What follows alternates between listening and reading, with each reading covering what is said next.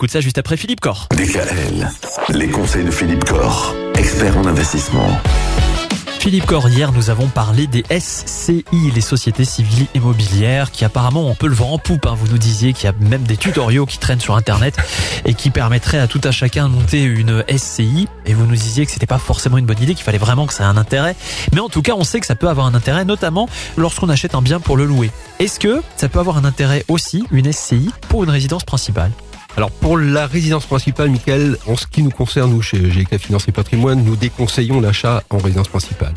Alors pour une raison euh, assez simple, c'est que vous savez peut-être ou pas, c'est que sur la résidence principale, il y a un régime fiscal de faveur. Lorsque vous achetez une résidence principale, si vous vous retrouvez dans la situation de devoir la vendre au bout de 5, 10, 15, 20 ans, si cette résidence principale a pris de la valeur, eh bien vous n'êtes pas taxé sur le gain, sur la plus-value. C'est lié à la résidence principale. Ce dispositif, vous ne l'avez pas quand vous achetez en SCI.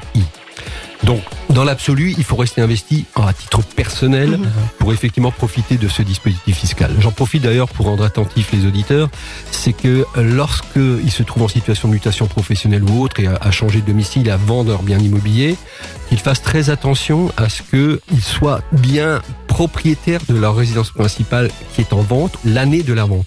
Si entre-temps ils se retrouvent euh, sur une année fiscale où leur domicile déclaré est un autre domicile que le bien immobilier qu'ils n'ont pas encore vendu, il ne sera plus considéré comme une résidence principale.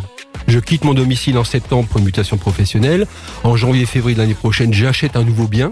Je vends mon bien immobilier ancien euh, 3-4 mois après. Ce n'est plus ma résidence principale. Oui. Et je perds l'avantage de la fiscalité. Il faut être très très attentif. Ouais, c'est pas simple hein, tout ça. hein. Non. Demain, un type d'SCI un peu particulier dont vous avez envie de nous parler. Quelque chose d'un peu particulier mais assez sympathique. On Assez garde la surprise. Qu'on aime bien, qu'on aime bien chez GK Finance et Patrimoine. Eh bien, vous nous direz tout ça demain. Retrouvez l'ensemble des conseils de DKL sur notre site internet et l'ensemble des plateformes de podcast.